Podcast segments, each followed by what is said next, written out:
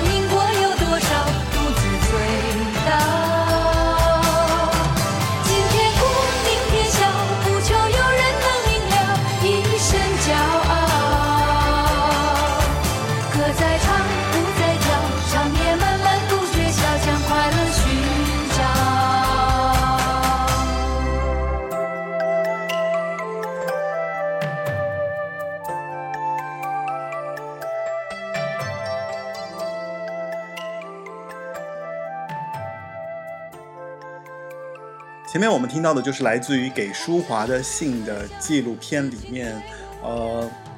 周华健啊、小虫、陶喆，还有李宗盛对于陈淑桦声音的一个评价。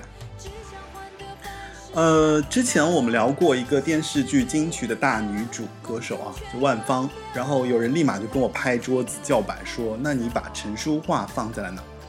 当我听到这个问题的时候，我其实不知道该怎么回应。然后上一期节目呢，人为什么会被歌词打动？中有一位嘉宾呢，也 Q 到了陈淑桦啊，所以这期节目其实我们想来讲一讲陈淑桦。呃，今天这个标题其实不是我说的，是李宗盛在他理性与感性系列的演唱会中，梁静茹唱完那首《梦醒时分》后，大屏幕上打出来的一句话。哦，接下来后面就是跟着的就是他写给陈淑桦的一封信。这个场景其实我们在上一期节目中也有一个嘉宾说到，就是说他当时在演唱会上看到这样的一个呃，就是一个 moment 的时候，然后他瞬间就泪崩了。李宗盛为什么要在演唱会上这样的去表达，对吧？在一场万人的演唱会上，去跟陈淑桦有这样的一个对话，哦，陈淑桦究竟是一种怎样的力量呢？所以今天这期节目我们就来解谜一下。欢迎收听今天的八零九零有限公司，我是车二文。呃，您可在小宇宙、网易云音乐、喜马拉雅、汽水、皮艇等 APP 上订阅收听本节目。呃，上一期节目受到了大家的很大的一个喜欢啊，然后我也计算了一下，这评论中就评论很多，然后评论中有百分之五的人在控诉我的啰嗦，然后我就在想，哦，我可能需要改正一下，但是应该有一部分听众也习惯了我的啰嗦吧。就是其实我知道，就是很多人在听播客的时候，他其实是呃是这样一种状态。这种状态是什么呢？就是他可能一边在洗衣服，一边在拖地，然后一边在听我讲啊，一边在听我讲哪个歌手，然后突然就播到一首歌，然后他觉得哎，今天这个下午还蛮惬意的。所以，嗯，我觉得这种状态训练了我在就是做了那么长时间的播客之后，就说话会越来越啰嗦，然后总是就是感觉在。短的时间里面没有提升到一个怎么说，就给到一个信息量。现在其实也有一部分听众听这个节目会觉得说，哎，信息量不够。那 OK，所以我们在慢慢的调整，对吧？然后我想到这件事情，我可能就会不啰嗦一下。好，那今天前面其实我们讲了关于就是这期节目的主题啊，所以我们就。我就不啰嗦了，好吧？然后我们就尽快进入今天的这期节目，啊，关于陈淑桦，一切还好吗？这样的一期呃八零九零有限公司。关于陈淑桦，李宗盛其实在演唱会说的那段话，他具体的文字是这样子的：淑桦，一切还好吗？但愿你已从失去母亲的深切哀伤里平复过来。不管我们乐不乐意，随着岁月的增长，我们都得渐渐去看见人生更完整的面貌。我们所有的获得或失去，恐怕都不是生命的本意，反而是经历了一切之后而发现的。那后面两段，在后面还有两段啊，我不念了。就是如果想要了解这个这段文字的完整版本，可以在这个节目的 show notes 里面去查看，因为我会把这个完整版本放到 show notes 里面给大家查看。呃。其实从这一段话，我们可以了解，就是说陈淑桦一直沉浸在母亲去世的这个悲痛之中。说起来啊，陈淑桦母亲在九八年去世的时候，陈淑桦就因为这件事情完全退出了他的这个歌坛啊，就放弃了他的演艺事业。呃，几乎是从那个时候开始，他就再也没有回来过。嗯，这听起来其实是很令人不可思议的，就是呃。我举个例子你就知道了，就连王菲这种说话这么决绝的人，对吧？她其实后来在说啊，我退出歌坛，但是过了很久之后，她又回来，重新又发了专辑，唱了歌，还参加了各种综艺节目。很难想象陈淑桦是怎么就是做到完全不为所动的，因为像她这样地位的歌手，可能有很多的邀约，或者有很多人会邀请她回来，甚至据一些资料上说，就是在零三年的时候，其实陶子。也访问过他，就当时其实也有一个契机，说他可能会回到歌坛，但是后来这个这个也变成了一个怎么说，就是一个趣闻，就是他其实还是没有回来。也许现在的朋友不一定能理解啊，为什么陈淑桦能让整个华语歌坛的歌手啊、听众啊，有名的也好，没名的也好啊，所有人都在呼唤他重新回到歌坛，甚至是我们前面说到的李宗盛，专门在演唱会上。啊，通过这样对话的方式去问候他，也没能把他作为嘉宾叫上台。就是他几乎就是，呃，从那次，呃，消失之后，退出歌坛以后，他就基本上拒绝了一切可能性。啊，他的决绝就和他的歌一样，仿佛一夜之间呢，他的歌手梦也醒了。啊，随着他母亲的这个去世，然后他的歌手事业跟着他母亲一起消失了。这听起来其实是。这听起来其实是一件非常遗憾和凄美的事情。我觉得从这件事情，我们可以判断一个事情是什么，就是陈淑桦的母亲可能对陈淑桦确实太重要，尤其是陈淑桦的演唱事业，啊，呃，应该说他一定是这个这个事业一定是跟母亲有了非常深刻的连结，他才会觉得说我在失去母亲的那一刻时候，我判断了一下，那我可能没有办法独自去闯荡歌坛，可能母亲在我的事业当中的一个角色，可能都已经成为了我这个，比如说演唱事业的一个怎么说，就一条大腿啊，我的形容就是走路的一条大腿。那当我在走这个歌坛的时候，我这条大腿没了，我该怎么样走下去？独自闯荡歌坛真的有那么难吗？其实带着这个疑问吧，我就搜了一下这个谷歌哈，我搜了一下就是关于陈淑桦，就搜了陈淑桦这三个字，然后出来的谷歌结果是：六十一岁天后终身未婚，无性无爱，闭门不出，被母亲毁掉一生。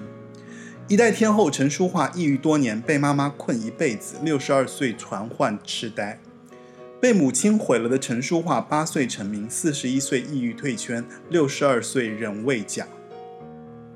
就从这些如狼似虎的这个这个标题里面，呃，我觉得大家可以有一个判断说，华语娱乐体系里面想要生存的明星，确实需要有异于常人的这个忍受力。啊，如果你一旦走到一个很负面的一个状态，那你所受到的这个非议和负面的这个评价，所以呃，我觉得陈淑桦在面对娱乐圈的时候，其实他或许他深知自己没有这个抗击打的能能力，所以啊，就是在悲痛之余，他其实可能并无力应付这种这么非常凶狠的这种。娱乐圈的这种生存的这种状环境吧，所以我觉得这样一位著名歌手迎来这个谜一样的一个结局，可能也是情理之中、意料之外的事吧。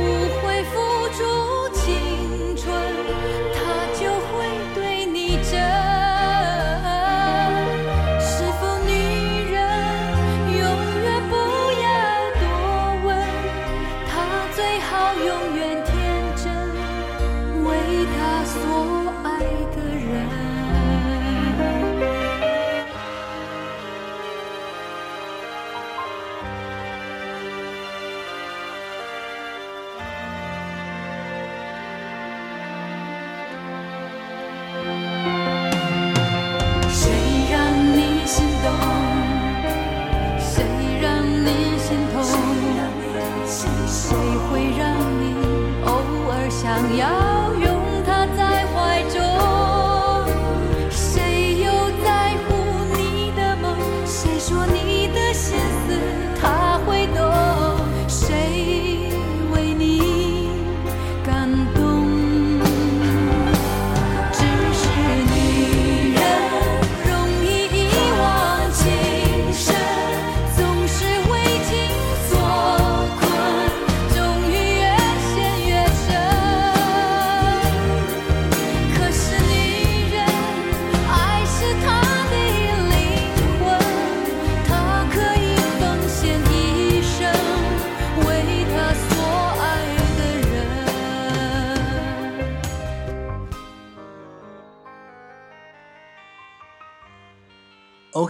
那我们说了，就是关于陈淑桦和母亲的这样的一个强的连接，我们来说一下陈妈妈。我就说一件事情，可能你就会可以管中窥豹的来感受一下陈妈妈这个人。哦，陈淑桦小的时候特别爱唱歌。哦，她其实在学校的时候，她也会经常，比方说在呃班级里面唱歌，然后大家都会围着她，就觉得说她唱得好啊，怎么样？那陈淑桦的妈妈就带着她去合唱团面试了。啊，因为觉得自己女儿爱唱歌嘛。结果他去面试的时候呢，评审就浇了一盆冷水，说：“你女儿的声音沙哑，根本不是唱歌这块料啊。”就这句话激起了一个爱女心切女人的胜负心，啊，强势的陈妈妈就不信这个邪，所以她对女儿当然是有着绝对的信心的啊，她就到处开始搜罗这个治嗓子的这个偏方，然后听人说呢，吞生鸡蛋可以改变嗓音的这个状况，于是他就逼着陈淑桦每天早上吞一枚生鸡蛋。我当时看到这个资料的时候，我其实特别感叹，因为。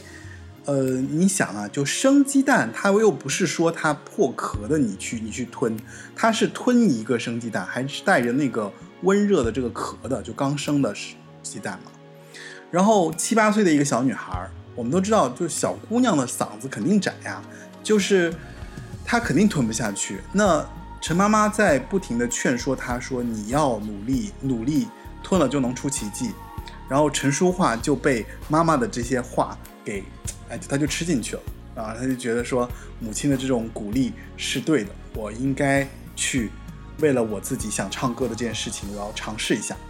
这一试不要紧，结果还真出了奇迹啊！一年时间不到呢，陈淑桦通过这样的一个吞生鸡蛋的这个方式，他的嗓音就变得又脆又亮。于是他就参加了这个台湾中国广播公司举办的台湾歌谣比赛，还拿了个冠军啊！在场的评审就惊呼他是歌唱天才。那一年，陈淑桦呃只有八岁，他就给家里赢得了一个大的电冰箱。我们都知道，八十年代说一个家里面的一些彩电啊、冰箱啊，还有自行车啊，都是大件了，对吧？所以他其实给家里做了一个很大的功劳。那后来他在九岁的时候又重新录制了这首歌《水车姑娘》啊，所以我们今天可以来听一下，就是他当时录的这首《水车姑娘》。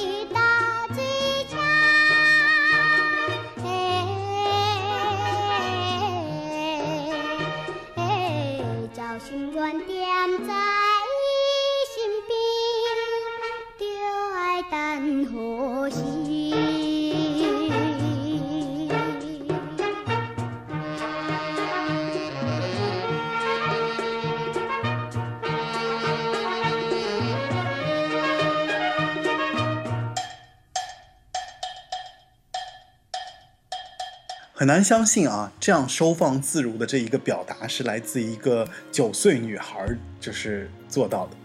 那陈淑桦这个她所在唱这首歌时所表现出来的这些非常剔透的这个她的音色啊，非常清透，然后她的这个咬字也非常稳啊，非常考究，这些其实都在后来都被人们称赞为她唱歌的一些特点。呃，从那个时候几乎就已经成型了。啊，呃，陈淑桦在作为童星长大的过程当中，她的唱法似乎也没有说很明显的一个改变。嗯，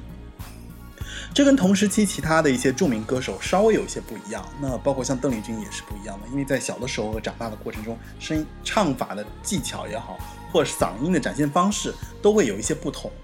哦，然后他的这个过程，就他的成长与他的嗓音的这个变化之间，似乎没有太大的改变。啊，就是你去听，你就能感受得到，说他那个时候其实就很会唱歌了，他的这个技法，甚至他的这个嗓音的这个，呃，往高处探的这种，他的这个技巧啊，呃，似乎他生来就已经很完美、很高级了，他的声音，也因为如此，所以和他同时期的很多当时的这些唱歌的这个小天才啊，就是泥牛入海吧，就是和他没法比，他就稳稳的站在舞台中央唱了二三十年。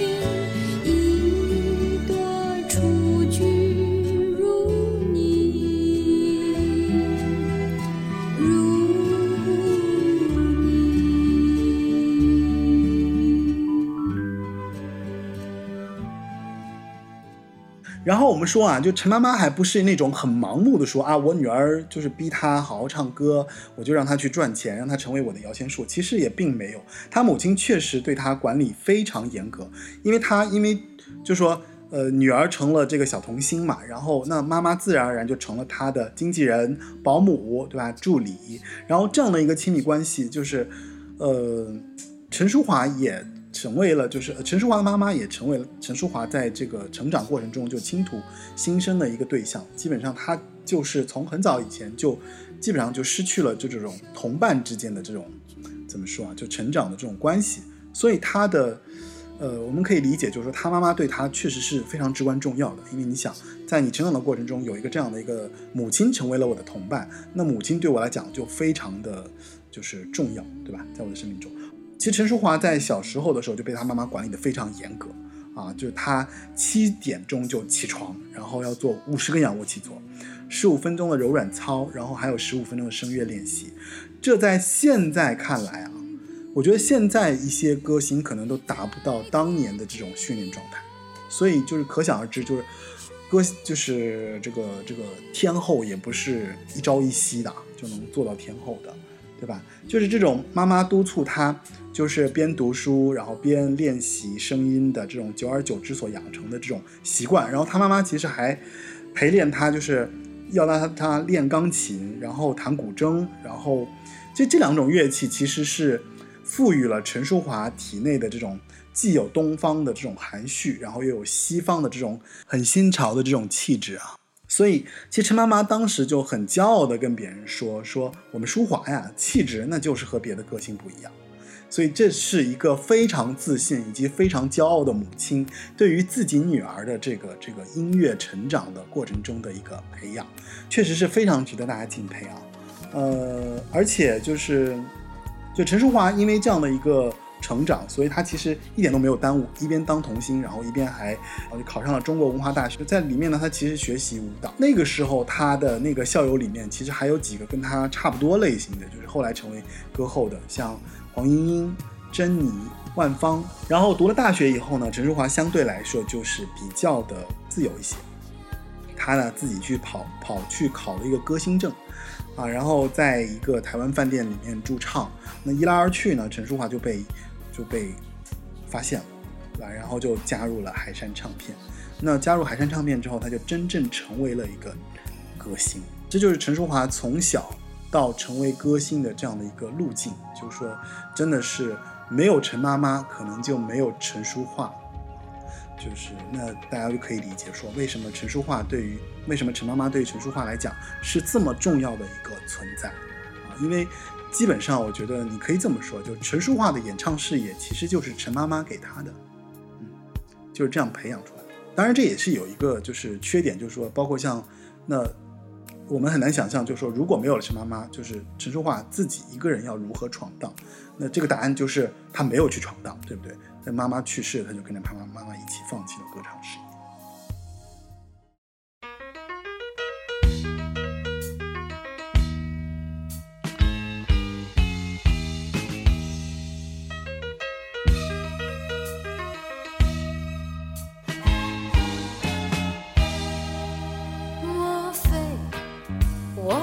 我的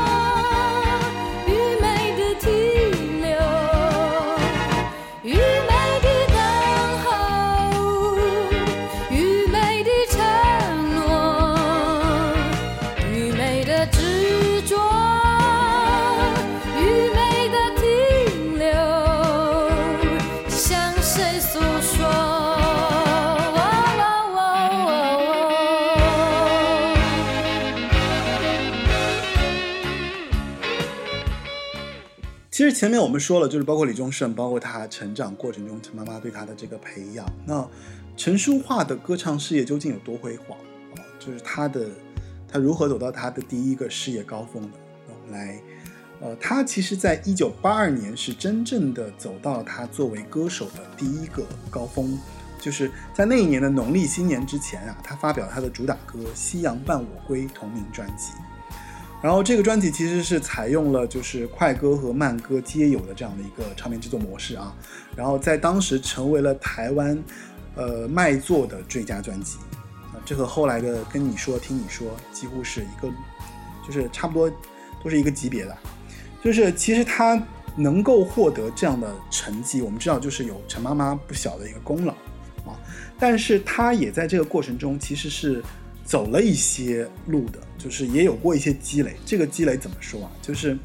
呃，前面我们讲了一半，就是呃关于他九岁夺冠的事情。那他九岁夺冠之后，其实就已经签给了唱片公司了，签给了一个天使唱片。他当时发过一些单曲，然后呃，在发了单曲之后不久呢，他就就转投到了一个专门做台语歌的五虎唱片。哦，但在五虎唱片的时候，他还有一个艺名叫做尤平。原因是在于，就是说五虎唱片当时有一些歌星啊，叫有雅有美的歌星，就是一系列嘛，就他就取了一个艺名。但是事实上，他在那个时间段其实都不是特别长，但是都做了呃足够的训练。然后呢，他在国中二年级的时候，他自己去参加了一个中视的一个金曲奖节目，啊，制作单位给他分配了一首歌叫做《交叉线》。当时他自己也回忆说，《交叉线》这首歌其实是把那些情情爱爱给到他，但是他却完全没有经历的。他自己觉得他不知道怎么唱，但是他还是完成了嘛。比较清纯的这个形象，然后加上这首比较情爱情爱系的这样的一首歌，演绎的也也非常的纯情，然后让接着就让大家就就开始就打开了他的这个视野。可能他当时也没想过，就他未来会成为台湾的第一情歌天后。哦，然后就是这个交叉线这首歌，陈淑桦迎来了他事业的一个就是小高潮吧，就是不停的收到各种各样的邀约啊，就是有演唱机会啦，有演出机会啦，然后有出唱片的机会啦，然后他就慢慢的就是靠着这个机会啊，一路的这样的一个努力，包括他母亲的鞭策，然后他就顺利的考上大学，然后还顺利了签了海山唱片。啊，等于成为了歌星。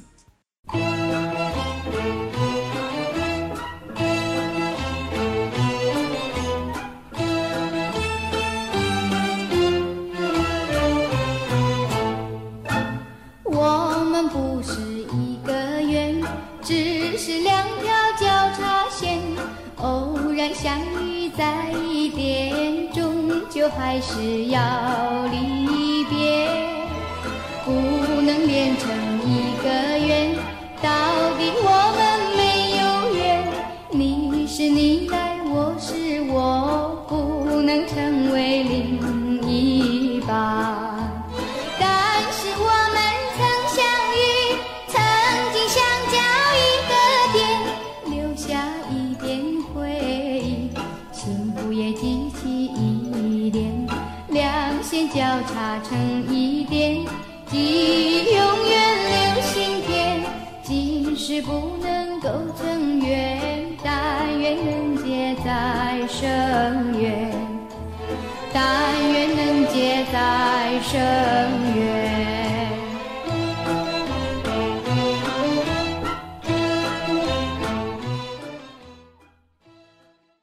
这个过程中，他其实没有特别安定，就是东东一榔头西一棒槌嘛。然后他又去了歌林、宝利多，然后大三洋等这些唱片公司，都就反正都有他的这个经历啊。然后他在里面唱过各种类型的歌，什么像中国小调啦、欧美的一些舶来的一些一些一些曲子啦，包括像日式演歌，还有像山地风民歌。那那些年，他其实唱了像刘家昌、骆明道的这样一些就是作品，使得他有了一些一些很趣味的这样的一个一个形象，包括他的这个声音，就比较就小小俏妞的这种感觉嘛。然后他在一九七九年的时候，再重新又兜兜转转回到了海山。而在这个海山，他积累了三年之后，终于迎来他的第一次的逆风翻盘。啊，他有了《夕阳伴我归》。呃，《烟雨斜阳》和《红楼梦》这三首就是让他大火特火的三首作品啊。然后也是因为这个时期，就是他迎来了他事业的第一座呃小高峰吧，就让他呃成为了一个就是在台湾呃流行歌坛备受瞩目的这样的一个歌星的一个存在。然后也是。其实我们知道，就那个年代，其实就是靡靡之音的一个代表嘛。就说这是当时陈淑桦第一次啊、做到了这样的一个一个一个一个高度、一个地位的一个时候。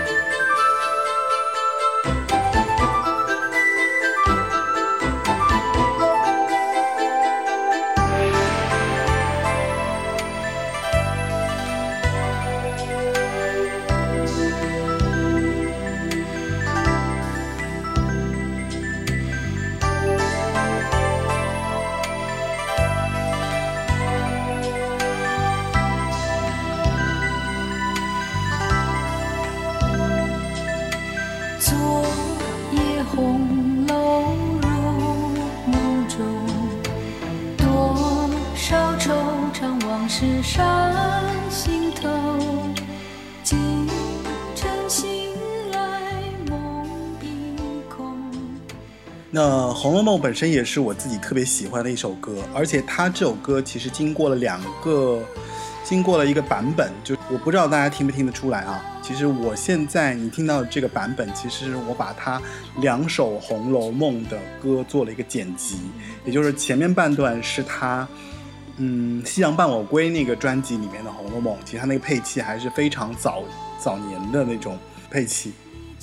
然后后面半段其实是小虫重新给他做的，在《一生守候》里面重新他又唱了一版的《红楼梦》。那从这两个版本当中，你可以听出来，就说其实陈淑桦的声音似乎都没有变过，他唱一首歌的感质感就完全没有变过，所以真的是非常佩服这个歌手的伟大。而且这首歌所给人带来的感觉，就是从那个年代到现在，它好像就特别不朽的感觉，我不知道怎么形容，就是呃。呃，我是在我自己的私心的情况下，我就把两首就是不同年代的同一首歌，然后剪成了一首歌，啊，当然其实中间是有一点点小瑕疵的，我不知道你们有没有听出来，反正是我是重新剪了一下下，而且我个人是我更喜欢小虫给他编曲的这个版本啊，更行云流水一些，这个配器会更好听一些。呃，说完陈淑桦和他他母亲对于陈淑桦的这个影响啊。呃，还有包括他的在慢慢走到他的第一个事业的里程碑的时候，然后我们来聊聊他的事业辉煌的第二座高峰，就是他在他其实，在海山唱片的时候，他经历了就是我们说就是靡靡之音民歌的这样的一个洗礼，对吧？就他唱过像叶嘉修给他写的《思念总在分手后》，包括像刘雪华已故的老公邓玉坤和邓玉庆给他写的《再见雏菊》。啊，包括还有像，呃，席慕容的诗作《七里香》的同名歌，甚至还有像那个大家非常熟悉的《娃娃的故事》，啊，这些其实原唱都是陈淑桦，啊，虽然后来被大家所翻唱，各种各样的歌手都想要找到陈淑桦的这个这个味道，但是其实都没有办法表达出来，都没有办法做到陈淑桦的这样的一个高度，啊，所以接着他在海山完了之后，他就转投到 EMI 了。到 EMI 的时候呢，其实比较怎么说啊，就是陈淑桦稍微有点吃力，就他稍微有点跌了一下。为什么这么说呢？就是他去到 EMI 之后呢，EMI 其实是把它当做黄莺莺第二来做的，就是没有把它当成就是我们要打造陈淑桦这个歌手，就是觉得说，因为黄莺就是可能市面上大家比较喜欢黄莺莺这一类的歌手，所以他们想要去陈淑桦去做黄莺莺第二。啊，所以在这个时期过程当中呢，陈淑桦说实在话，他其实是有点被压抑的，呃，就被被压住的啊。那呃，但是在这个过程中，他其实还唱了一些对给给他就是比较符合他气质、比较符合他品味的这样的一个歌。因为那个时候他在 EMI，他就遇到了他的这个呃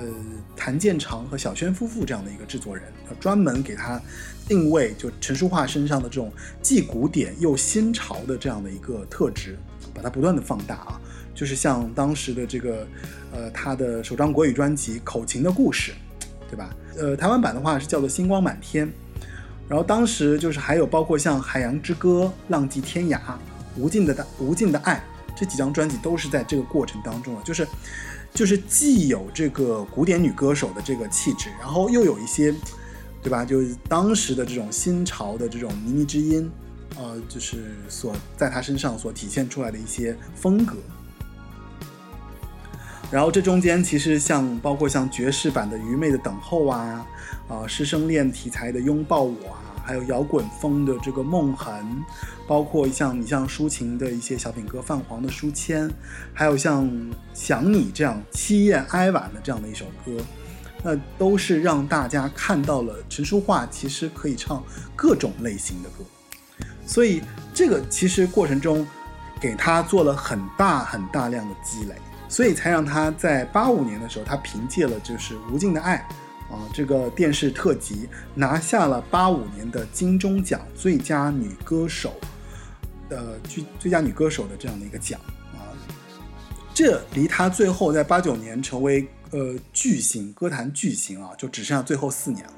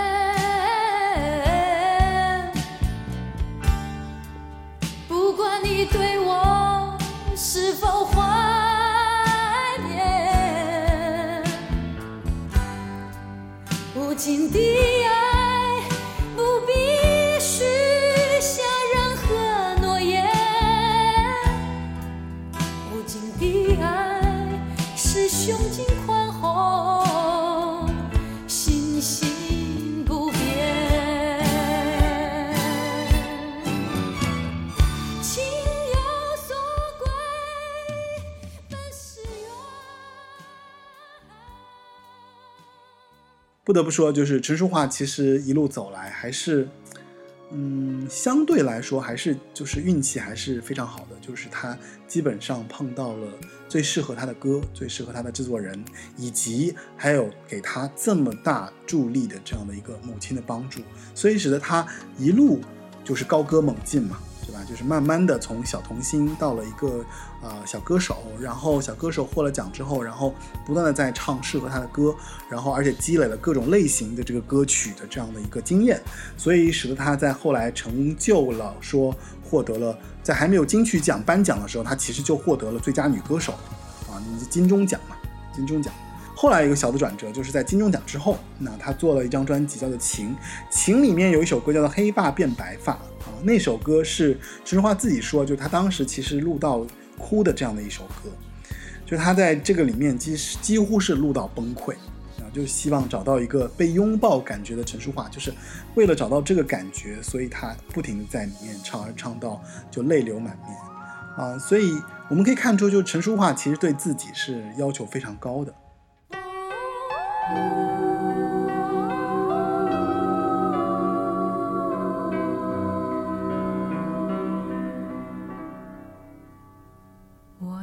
思念托于浪潮，捐给你。那也是我永无止境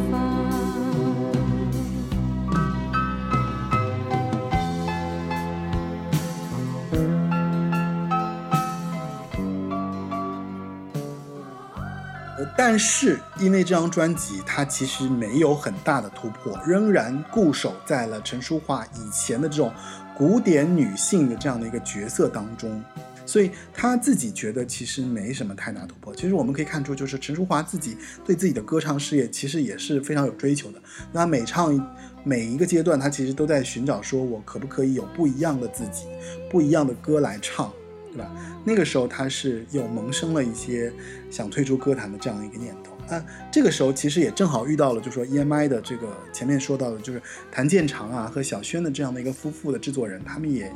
也要离开 EMI，所以算是给他也找到了一个阶段，说有一个时期，就是说可以停下来休整一下啊。然后他在这个过程中呢，他其实出去旅行，包括去日本观摩，就是人家的录音技术啊，还有就是也提高了一下自己的粤语、英语这样的一个能力，然后。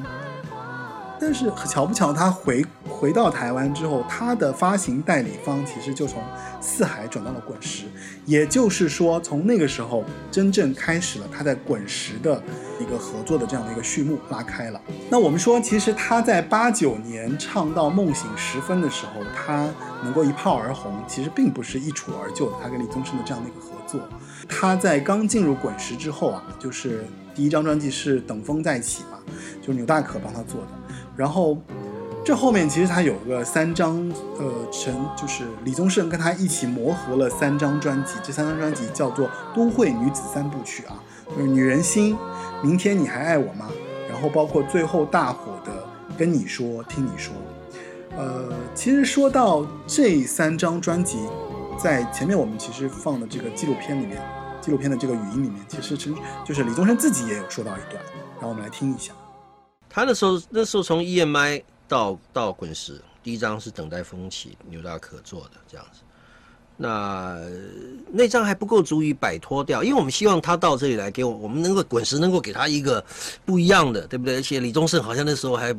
这个很臭屁的，对不对？他以前的那个什么黑发变白发啊，夕阳伴我归呀、这一类的是是蛮重的东西。然后我们就想怎么办？那可不可以？我们如果观察这个社会需要点什么东西，比如说社会需要一个一个浪子啊，我们就弄一个王杰呀、是吧？啊，我觉得这时候这个女性好像都那个那个那个那个知性的部分，感性有了啊，啪啪这这这唱一个很可怜的歌啊什么，知性部分不够这样，那我就其实也是俗话给我给我的灵感，就是说那我就怎么加加东西，看他能不能演，就成了。在那之前，没有没有人像去塑造一个女性，啊，那或是有系统的去塑造，因为淑华我们开始改，我是从女人心开始改，啊，在等待风雨之后，我从其实，在女人女人心的时候，我记得卖十四万、十五万张那时候，那从那一夜你喝了酒啊，那一年我二十五岁啊，什么这些东西这样子。其实这个东西下去是我想一次帮淑华洗底，就是把以前所有的那些旧的那些形象全部把它洗掉，先让他。可是所以那个药下的很猛，就他会用，他开始会造这样的句子，他会讲这样的话，他会有酝酿这样的故事。哦，原来他有他是这样一面，你们以前从来没有看过的。到底先有鸡还是先有鸡蛋的，就很好玩。李宗盛真的是就很清楚，那个时候他花了很长很长的时间，嗯，就能够知道其实淑华具备有所有这个特质，女生抬头了哦。但我们所知道，女生抬头不是说突然变成拿个皮鞭很野野蛮的感觉，绝对不是的，很温柔的，然后很能干的。那这个时候，她几乎是具备了所有的条件，是成为一个是我们梦寐以求的女性的形象的代表。那这一点，李宗盛的确也花了功夫进去，去把它糅合在一一块出来的。女女生抬头，可是我要女生不是野蛮的抬头，我要女生是温柔的抬头。淑华那个时候给了最好最好的一个一个一个全呃代表的形象，最清楚就是她。其实淑华是是完成了我的梦想，因为我是一个很霸道的 producer，我心里面有一个我要的女人的样子，在这时候的女人应该是什么样子，这个时代女人应该是什么样子。淑华在这个部分帮我完成，而气化帮我把我要的这个原原本本的告诉了所有的人，这么多人都相信了淑华是这样子的人。我觉得淑华是有一点点怕的。我觉得真的说老实话，淑华是有一点点怕，嗯，可是，在那个年代的这样子的都会女子，其实都是怕的。呃，都会女子是她，她有所有条件，可是她可能是会不紧张的，可能是会怯的。那淑华就是这样子的一个代表人。那个时代就会有这样的 artist，就会有这样的企划，就会有这样的制作，就会有这样的量。啊，因为舒华这个这这些东西，比如那时候有几十万、上百万的百万的量，就是说这些都是从从十几岁一直卖卖到四五十岁的人，这个面是这么广。可是现在其实，在卖唱片的、买唱片的，或者还在还还甘愿买的，在八岁到十五岁，十五岁以上就不买了。我知道我在一个在转变的年代，我我自己本身在开始出唱片唱歌，我也感受到整个台湾的这个这个社会的一些转变。突然淑华就冒出来了，那李宗盛做了一张很久的唱片，淑华就出现，是了，有个目标了，大家知道该怎么样去跟随了，那那那就往下走了。流行音乐是反映每个时代的啊，你就跟你你你十五二十年后再来听今天的现在最夯的啊，现在天王天后的，你可能会跟一样，跟我们现在看淑华这时候是一样的心情这样。可是的确啊，一个女性能够这么完整的有这么长这样的一段时间，有这么靠这么多张唱片去累积出这样的一个形象，在那个时候造成这么大的这个这个印象 impact 对于整个社会，在现在似乎是比较少。这段时间里面，其实你看他唱了什么，像那一夜你喝了酒，就看看似很简单，其实并不一定有人唱得好。因为像那夜你喝了酒，很多人都翻唱过，像苏慧伦啊，还有像其实周华健也翻唱过，但都没有他唱的这个版本。还有包括像二十五岁那年，就是呃，就是讲台北女子嫁到纽约之后，希望走上人生巅峰，却事与愿违的这样的一个叙事型的歌曲啊，非常有意思。还有像他跟那个周华健对唱的《You Never Make Me Worry》，呃，包括还有像同样给给他写的《飞雪》，嗯，是吧？所以其实除了李宗盛，就在这个阶段过程当中，其实有陈升、小虫、黄韵玲、郑华娟，甚至还有罗大佑，这些这些在当年非常具有音乐力量的音乐人，给他在这几张专辑中集中性的雕刻出了都会女子的这样的一个形象。当然，总的总的最最大的这个操盘手应该就是李宗盛了，对吧？就李宗盛的神奇之处，我觉得就在于他不仅判断出了这样的一个最佳人设的这样的一个就是敏锐的这样的一个触觉，但是更能够把这样的一个人设给执行出来，就是他能够通过很清晰的这样的一个行动力，就是去写写写曲子，包括用制作的方式把它制作出来，所以才有了现在我们听到陈淑桦最为商业以及直接被叫成梦醒时分专辑的《跟你说听你说》的这张专辑啊，几乎因为这张专辑就是成就了陈淑桦成为都会女子绝无意义的 Top One 代表。所以后来人家要说台湾的这个都会女子，就那个时候转折时期的都会女子，那只能是陈淑桦。所以陈，所以几乎是李宗盛，呃，一步一个脚印的把陈淑桦送上了歌坛巨星的宝座。你说你爱了不该爱的人，你的心中满是伤痕。你说你犯了不该犯的错，心中满是悔恨。你说你尝尽了生活的苦，找不到可以相信的人。你说你感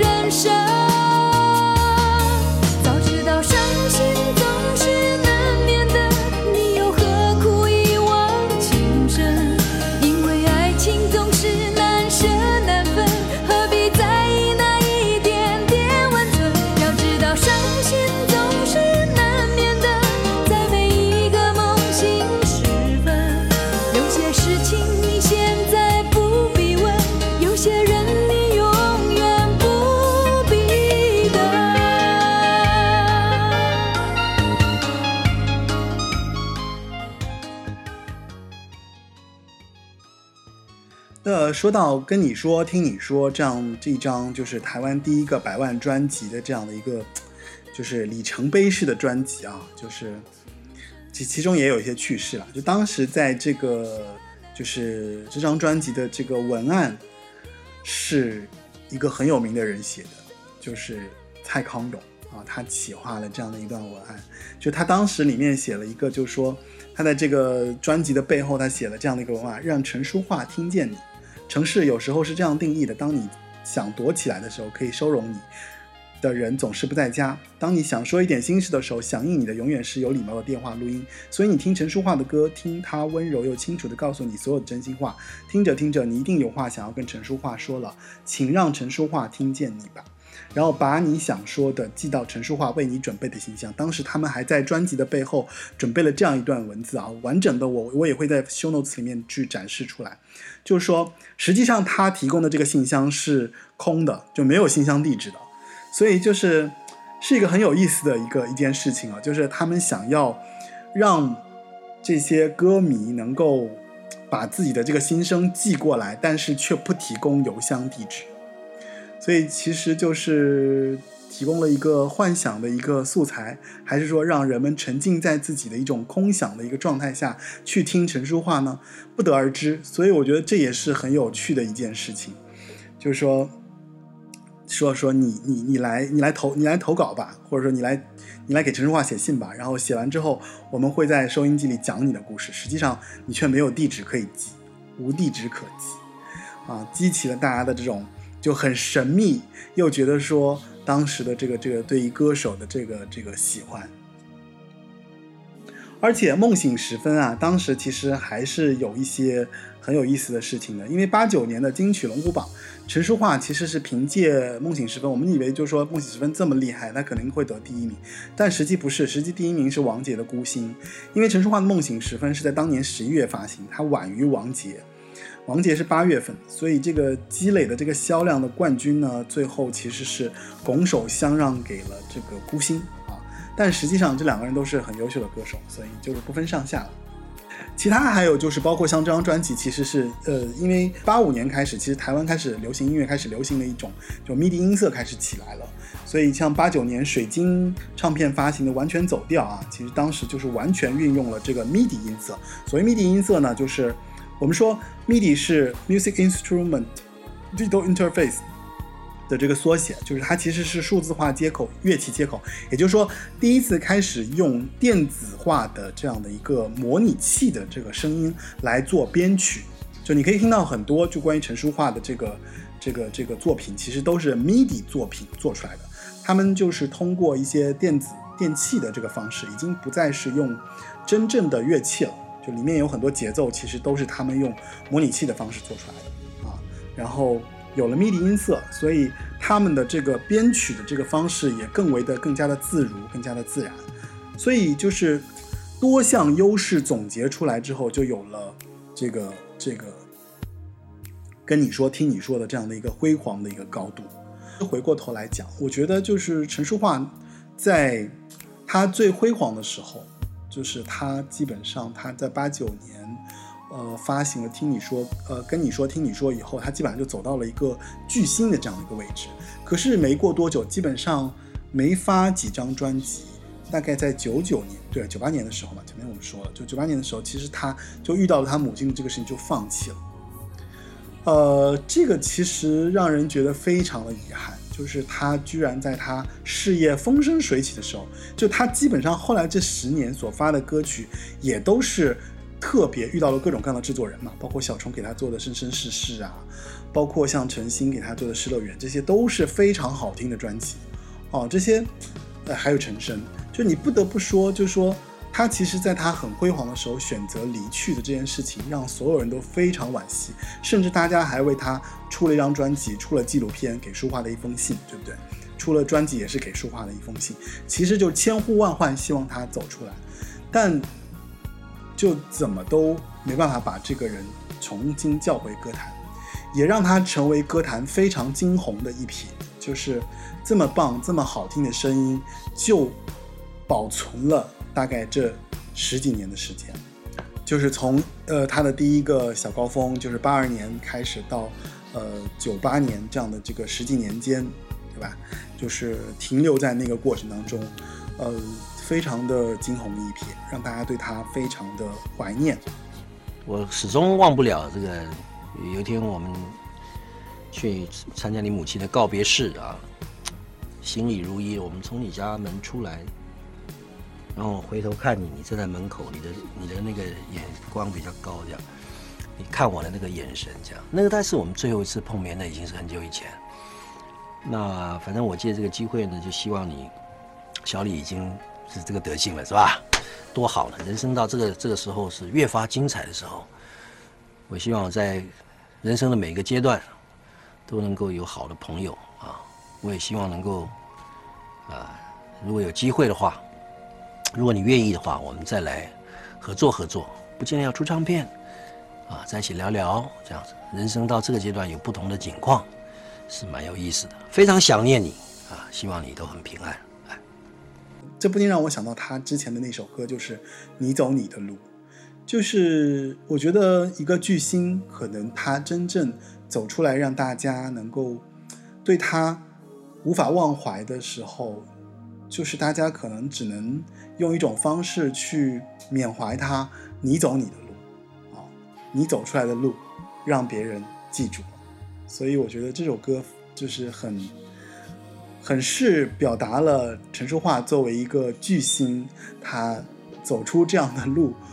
几乎大家也不会否认说，那你有多不离谱或者多不能接受，那大家还是觉得说，嗯，是他会做出来的事情。我觉得一个人啊，能在这样的一个聚光灯下，然后走到一个阶段，其实已经是一个人的幸运了。当然他。可能在这个过程中也有他的痛苦和哀伤，他想要走他自己想走的路，我觉得我们应该给他这样的自由，对吧？所以非常感谢在我们的歌坛当中有这样一位歌手存在，然后他给我们带来这样美好的回忆，带来这样美好的声音，然后今天就是这期节目关于陈淑桦，一切还好吧？然后如果有机会的话，我们在后面我们可以再。呃，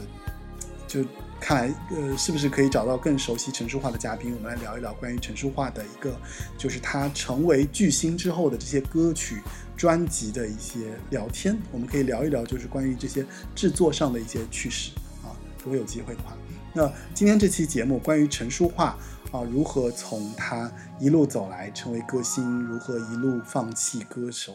的这样的一个职业，基本上我们就呃讲完了。呃，最后再补充一下，就是今天这期节目的整个的资料来源是来自于灵鹫宫呃公众号，就是姥姥写，就是天山童姥写的一篇关于陈淑桦啊目空一切也好这样一篇文章。如果你感兴趣的话，呃，我会把它放在那个 show notes 里面，然后做一个标注，因为他那篇文章其实写的非常详实啊，就有很多细节。我这里就挑了一些重点，就是关于陈淑桦如何在他童年时间、童年期间，以及他的这个就是唱片的成为这个第一高峰、第二高峰的过程中，就是做了一定的引用，这个也是在这儿做一定的标注。然后还有就是今天这期节目，我的嗓音就是有一点点，就是沙沙的，就是那个它不是特别顺畅，是因为我在录节目之前我吃了一碗酸辣粉，不好意思。然后下次我尽量不吃这种辣的东西，然后再录节目，好吧？那今天节目就到此为止，感谢您的收听，然后请继续收听八零九零有限公司，因为后面我们还有很多很值得期待的节目，谢谢收听。呃，您可以在网易云音乐、喜马拉雅、小宇宙、呃汽水儿、皮艇等 APP 上订阅呃收听播客节目。让我们在你走你的路歌声当中结束今天的这期